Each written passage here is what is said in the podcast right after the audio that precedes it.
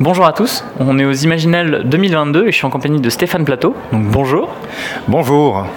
Alors Stéphane, tu es euh, connu notamment pour ta saga euh, des yeux jaunes, du cycle Sentier des Astres. du Sentier des Astres, voilà, avec notamment le premier tome qui est Manesh, qui euh, suit un jeune homme en quête de repères parce qu'il a une sorte de capacité un peu magique. Enfin, il a un passé assez trouble et également les gabarres qui sont celles du d'un capitaine qui est en quête d'un roi diseur dans une forêt aux ambiances, aux ambiances un peu celtiques. Est-ce que tu peux nous en parler un tout petit peu, s'il te plaît? Oui, donc euh, Les Sentiers des Astres, c'est une saga qui prend place dans un univers qui mélange des inspirations celtiques et hindoues. Donc c'est un peu comme si les Celtes avaient conquis l'Inde antique, ou le contraire, et que ça avait évolué en une seule civilisation, métissée mais homogène, jusqu'au niveau technologique de la fin du Moyen Âge, avec les débuts de l'artillerie à poudre, euh, l'apogée de l'armure de plate, euh, les prémices de l'imprimerie et les transformations sociales que ça suppose. mais l'histoire elle-même, ce pays étant déchiré par la guerre civile, l'histoire elle-même se passe dans le Grand Nord, où on suit un groupe d'hommes euh, issus de ce royaume de l'héritage qui remontent le fleuve à la recherche d'un légendaire oracle, le roi d'Iseur, qui vivrait à sa source et dans lequel ils placent leurs derniers espoirs. Et donc ils remontent le fleuve sur des gabarres, donc qui sont des, bateaux inspirés de la navigation euh, de Loire au Moyen Âge, donc des péniches à fond plat qui sont vraiment conçus pour le fleuve, avec un gouvernail qui se remonte, qui s'appelle la piautre, euh, etc. Et, euh, et donc voilà, il faut s'imaginer dans l'équivalent de l'Alaska, parce que la forêt de Vientrir, c'est un peu l'équivalent de l'Alaska. remonter un fleuve avec des moyens du Moyen Âge, c'est pas du tout une affaire facile. Et puis au fil de l'eau, il, euh, recueille un naufragé qui dérive sur un radeau de branchage. Et cet homme qui est recueilli par eux, qui s'appelle Manesh, va devoir raconter euh, ce qu'il fait là comment il est arrivé, lui, un compatriote, sur ce fleuve à des milles et des milles de toute civilisation.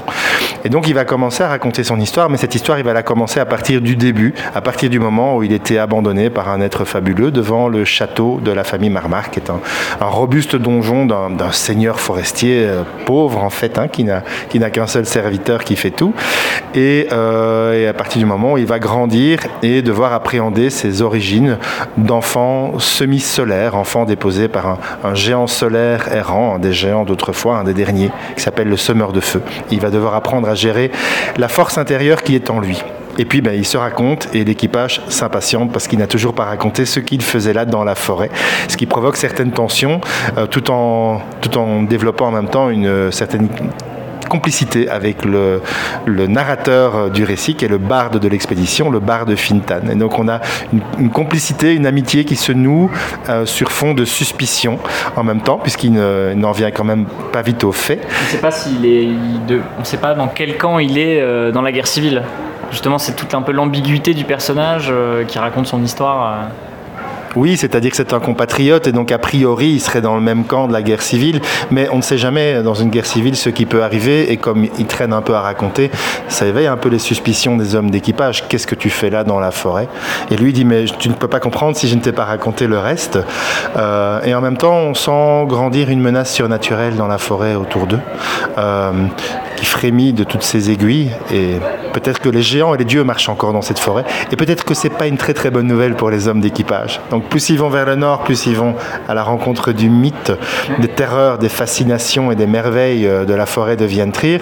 Et en même temps les personnages à bord vont euh, se raconter les uns aux autres puisqu'il n'y a pas que Manèche recueilli sur le fleuve, il y aura dans la saga d'autres membres de l'expédition qui vont se raconter. Et donc on alterne dans cette saga le récit de l'expédition sur le fleuve à travers euh, le Vientrir qui est vraiment une forêt profondément magique, une forêt vierge, intouchée par l'homme, mais par contre où peut-être encore d'anciennes forces.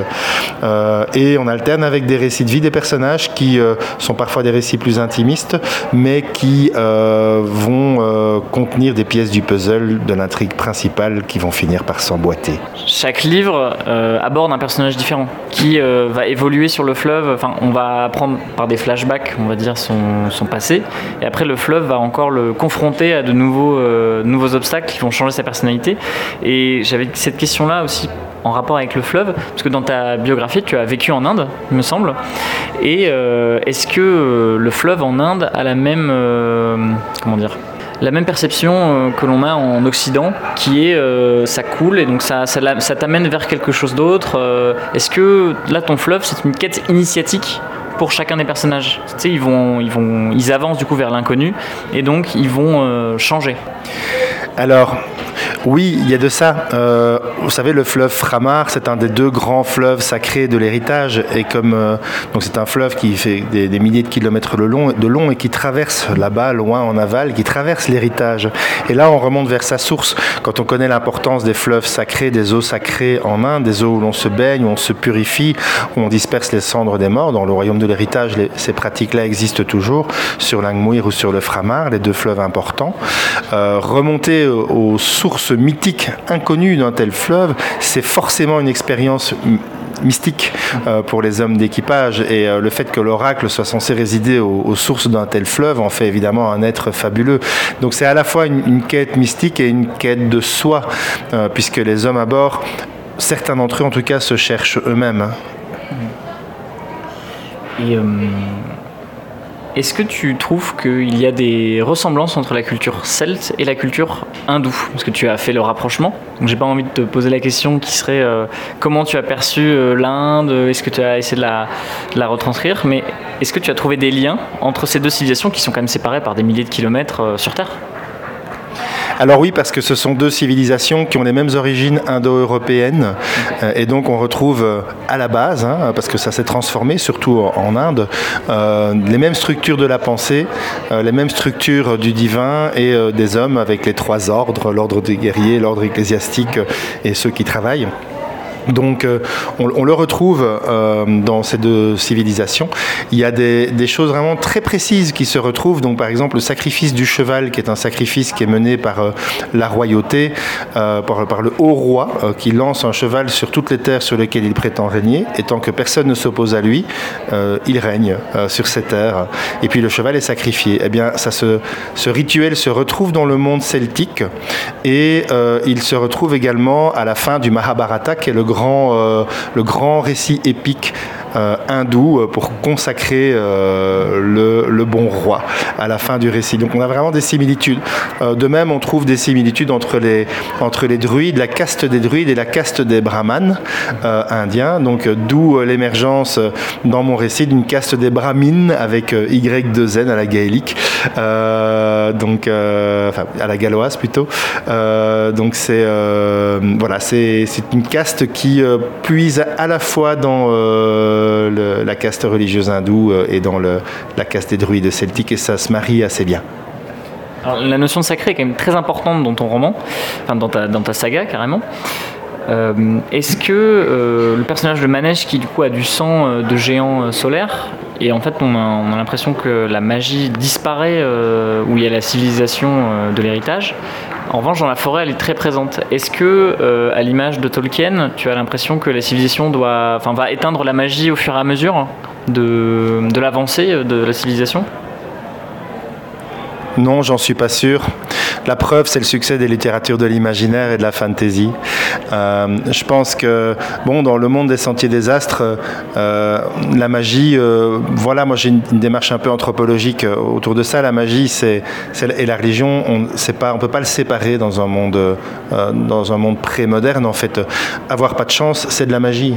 Mm. C'est peut-être que quelqu'un vous a acheté un mauvais sort, ou c'est que les dieux ne sont pas avec vous, et donc il faut prier les dieux pour avoir de la chance, ou trouver le sorcier, ou mais c'est la même chose en fait. Hein. Ce sont les forces surnaturelles, les forces de l'invisible qui expliquent tout ce qui n'est pas explicable, et tout ce sur quoi on n'a pas de contrôle. Et déjà dès l'aube de l'humanité, c'était difficile de ne pas avoir de contrôle, donc on avait besoin de, postuler ces forces surnaturelles et de trouver des, hommes qui euh, peuvent vous rassurer en disant ne t'inquiète pas, je commerce avec ces forces et elles vont t'aider.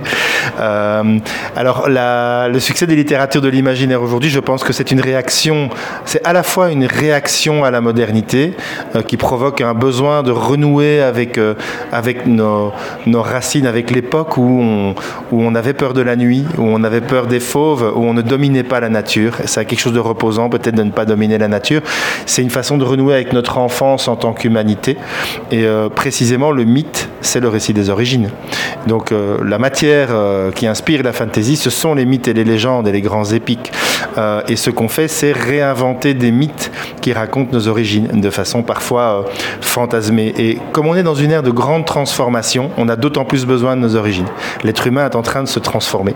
Euh, il explore des sentiers euh, qu'il n'a jamais explorés, qui ne sont pas accessibles à sa connaissance empirique et à son bon sens, puisqu'il ne les a jamais connus et parce que c'est à une échelle de temps trop lointaine. Le réchauffement climatique, on, on a du mal à l'appréhender. On n'est pas, notre cerveau n'est pas câblé pour ça.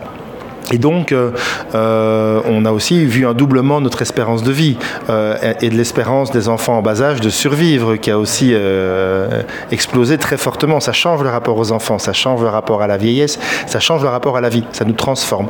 Et ça peut encore nous transformer puisqu'on évolue de plus en plus vite par les sciences et la technologie. Et quand on se transforme, on a d'autant plus besoin de connaître ses origines, de se raccrocher à ses origines, de se raccrocher à son identité. Donc c'est pas un hasard, à mon sens, qu'on qu ait besoin de retrouver les mythes et même de réinventer de nouveaux mythes. Et si ces mythes ont une portée universelle, c'est aussi tant mieux, parce que finalement, maintenant, de plus en plus, notre nation, c'est l'humanité, c'est la planète dans son ensemble.